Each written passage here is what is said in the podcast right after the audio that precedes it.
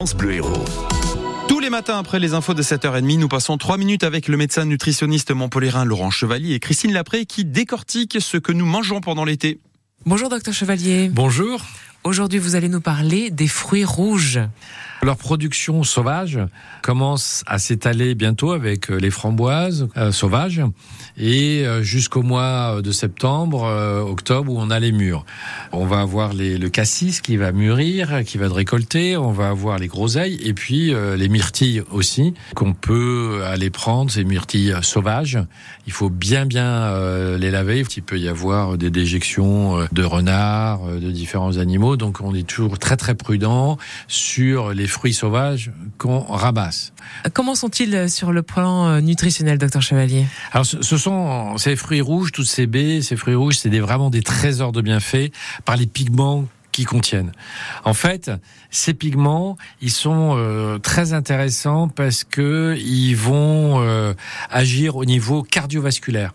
Ils vont agir euh, aussi au niveau veineux, c'est-à-dire que c'est des protecteurs des vaisseaux sanguins de l'organisme. Ces micronutriments et euh, ces pigments euh, permettent aussi euh, de prévenir un certain nombre de maladies dans les cancers. Ça prévient aussi les maladies dites neurodégénératives. Donc la dégénérescence du cerveau, eh bien c'est la prévention se fait en partie par l'alimentation et en partie par la consommation de ces produits qui contiennent de la vitamine C, des éléments minéraux, etc. Les baies, les fruits rouges sont conseillés à plus d'un titre euh, au niveau euh, santé.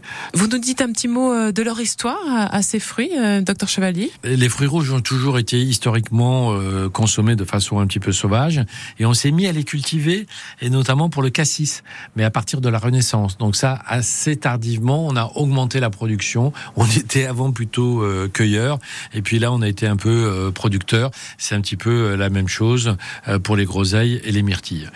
Faites attention à prendre euh, des fruits euh, qui sont plutôt d'origine euh, française. Il y a beaucoup de baies qui sont d'importation et notamment des myrtilles. On ne sait pas toujours si les conditions d'hygiène ont été bien respectées. En tout cas, lavez-les bien. Elles peuvent avoir été manipulées par des mains qui peuvent être des fois un petit peu sales, etc. Donc, je toujours bien bien laver. Alors, les sauvages, vous les lavez, bien entendu, hein, à cause de ce qu'on a dit, mais aussi euh, les produits de culture, il faut bien bien bien les laver. L'eau simple, peut-être pas mal. En général, on peut mettre aussi dans un peu de bicarbonate, euh, donc ça peut être intéressant. Si on a des gros doutes, euh, on peut utiliser aussi du vinaigre blanc, mais en général, le simple fait de le laver à l'eau, normalement, doit suffire. Merci docteur Chevalier pour ces recommandations à propos des fruits rouges aujourd'hui. À bientôt. À Bien s'alimenter l'été, pardon messieurs dames, à retrouver sur francebleu.fr et l'application ici. L'Open Circus de Madonna Bouglione s'installe à Montpellier, quartier Odysseum. Jusqu'en septembre, venez découvrir un show immersif à 362.